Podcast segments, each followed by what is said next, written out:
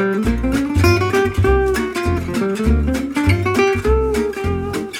hello, hello. Welcome to this week's episode of our Level Up series. I'm Rebecca Pereira, but you can call me Bex. Thank you so much for being here. I hope your day is going well and that you're ready for our study session.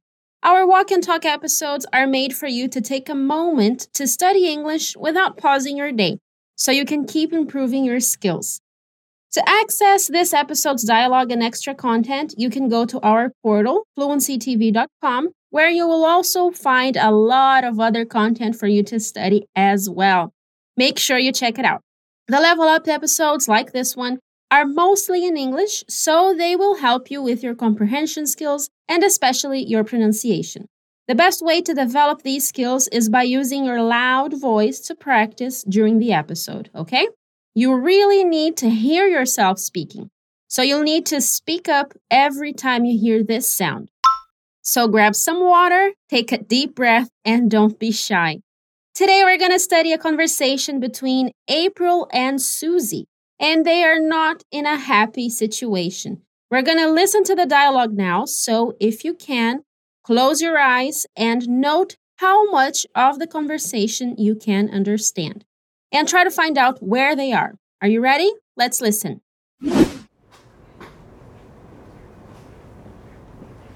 We need a gurney here. What happened, ma'am? He fell off the swing and hit his head this morning in the playground. Does he have any symptoms? He's experiencing a strong headache. Might this be a concussion? It's probably nothing serious, but let's order a CT stat. I'm so nervous. Keep me posted, will you? Certainly, but don't you worry, ma'am. We'll take good care of him. Okay, do you know where they are? Let's listen one more time. We need a gurney here. What happened, ma'am? He fell off the swing and hit his head this morning in the playground. Does he have any symptoms? He's experiencing a strong headache. Might this be a concussion?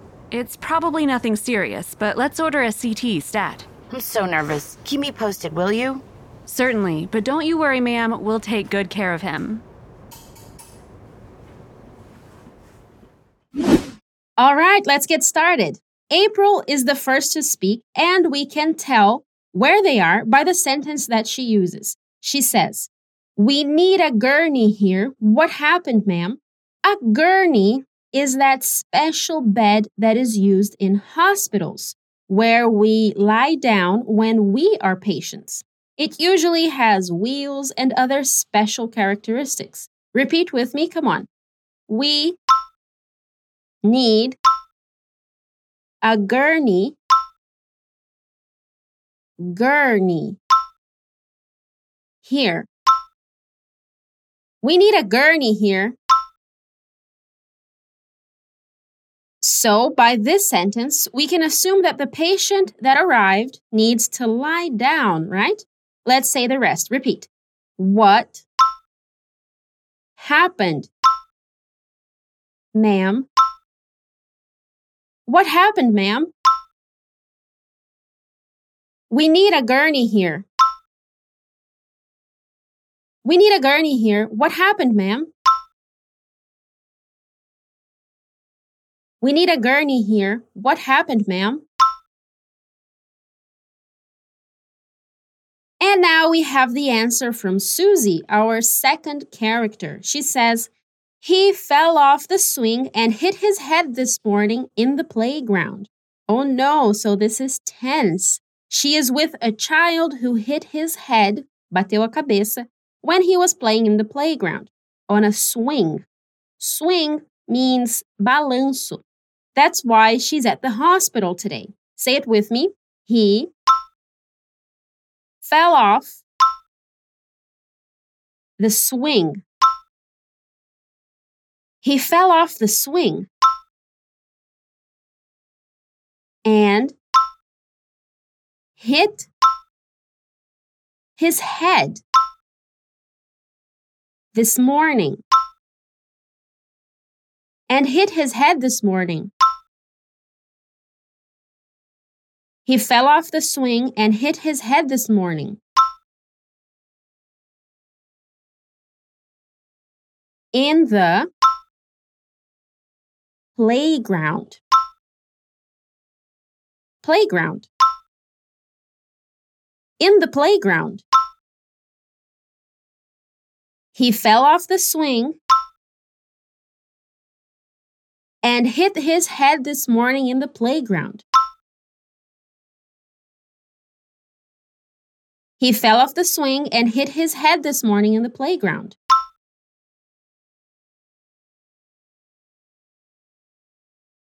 Phew, that was a long one. Let's say it one last time. He fell off the swing and hit his head this morning in the playground.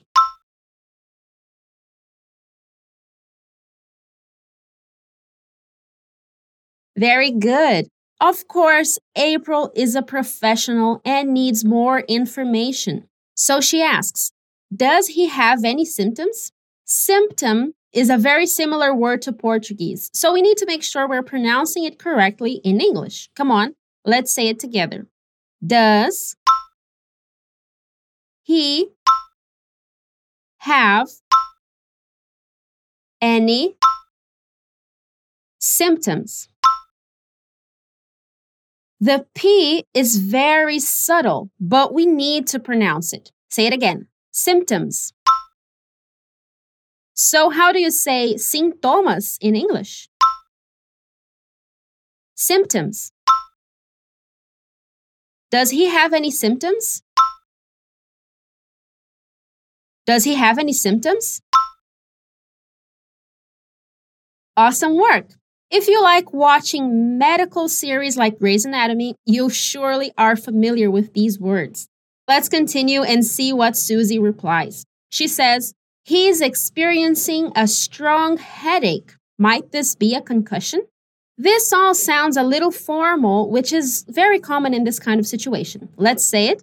He's experiencing experiencing a strong headache. He's experiencing a strong headache. Okay, so he is feeling pain and ache in his head. One more time. He is experiencing a headache. Might this be a concussion. Watch out for the sh sound. Concussion. Might this be a concussion? Might this be a concussion? It's not very common to use might in questions, but when you want to know if something is possible and you're not certain about this possibility, might expresses that idea. So she is asking if this could possibly be a concussion, a head injury. Let's say the whole thing now. Try your best. He's experiencing a strong headache. He's experiencing a strong headache. Might this be a concussion?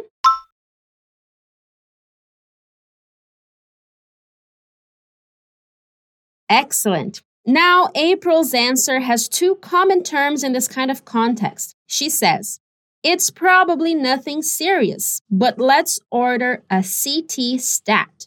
So she starts by tranquilizing Susie, saying that it's probably nothing serious. It's probably not serious. Let's repeat. It's probably. Watch out for the pronunciation of probably. The stress is in the first syllable. Probably. Nothing. Serious. It's probably nothing serious. And she continues saying, but let's order a CT stat, which means let's ask for a computed tomography immediately, but she's using more medical terms. Let's say it. Repeat. But let's order a CT stat. Stat is a way of saying right away in this context. Say it again. Stat. But let's order a CT stat. It's probably nothing serious. It's probably nothing serious, but let's order a CT stat.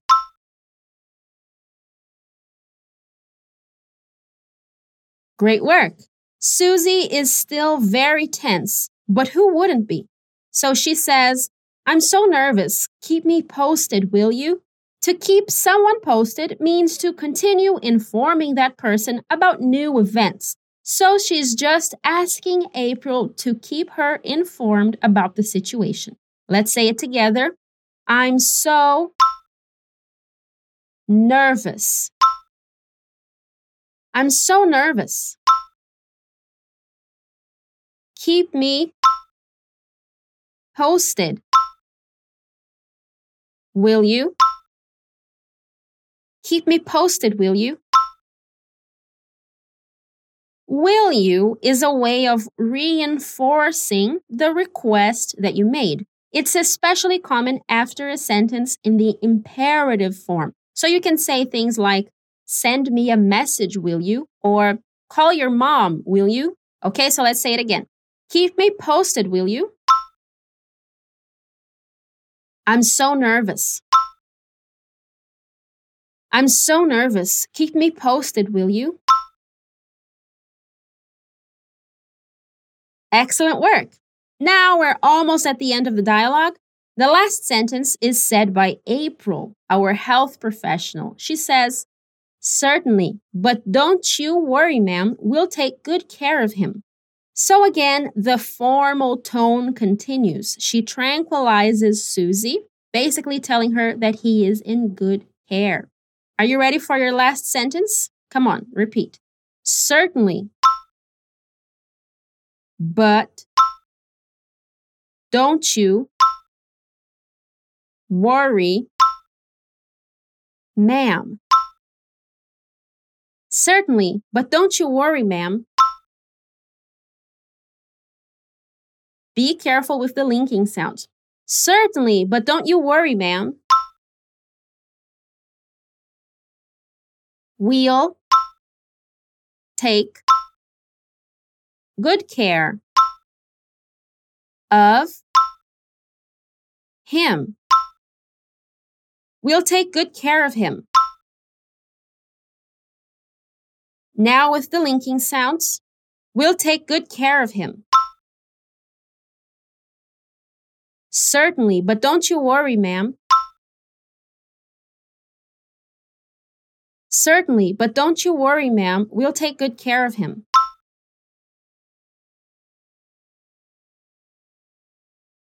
Certainly, but don't you worry, ma'am. We'll take good care of him.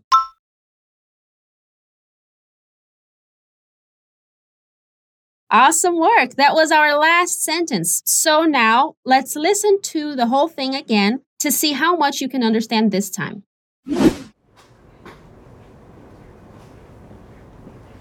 We need a gurney here. What happened, ma'am? He fell off the swing and hit his head this morning in the playground. Does he have any symptoms? He's experiencing a strong headache. Might this be a concussion? It's probably nothing serious, but let's order a CT stat. I'm so nervous. Keep me posted, will you? Certainly, but don't you worry, ma'am. We'll take good care of him.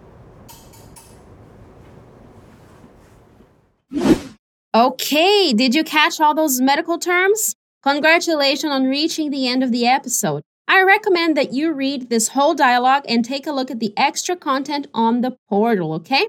To make sure you learn as much as possible from this dialogue. And that's it for this episode. Thanks again for being here with me. It's amazing to know that you're working hard. I hope you're having a great week. See you next time. Take care. Bye bye.